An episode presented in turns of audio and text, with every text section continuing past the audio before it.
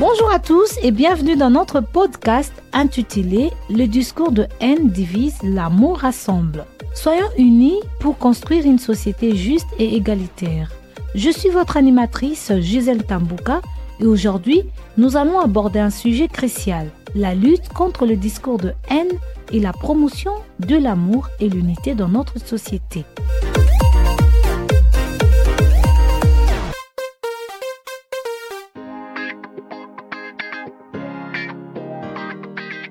Dans un monde où les tensions et les divisions sont de plus en plus présentes, il est essentiel de rappeler l'importance de l'amour, de la tolérance et du respect mutuel.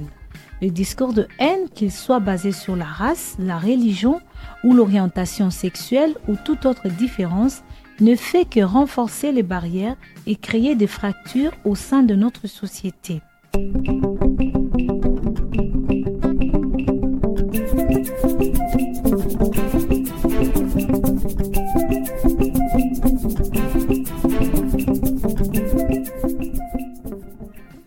Alors, comment pouvons-nous promouvoir l'amour et l'unité dans notre société? Voici quelques idées. 1. Éduquer et sensibiliser. L'éducation joue un rôle crucial dans la lutte contre les discours de haine.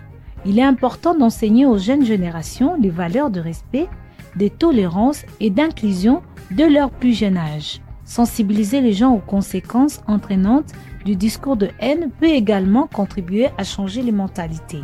2.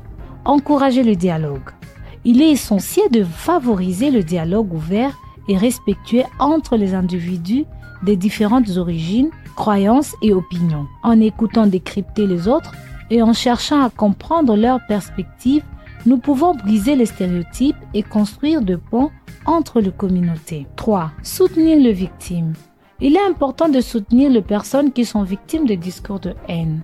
Cela peut se faire en leur offrant un espace sûr pour s'exprimer en les encourageant à signaler les incidents des discours de haine et en les aidant à accéder aux ressources nécessaires pour faire face à ces situations. 4. Utiliser les médias et les réseaux sociaux de manière responsable.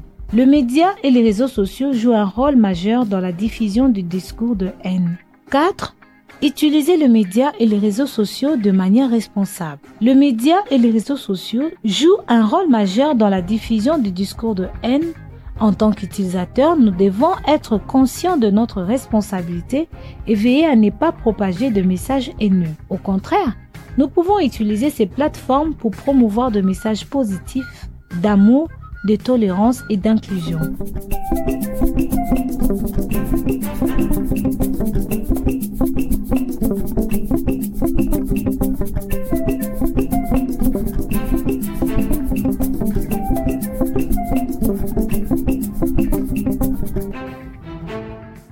En conclusion, il est de notre devoir en tant que membre de cette société de lutter contre le discours de haine et de promouvoir l'amour et l'unité. En travaillant ensemble, en éduquant les générations futures et en encourageant le dialogue, nous pouvons construire une société plus juste, égalitaire et harmonieuse.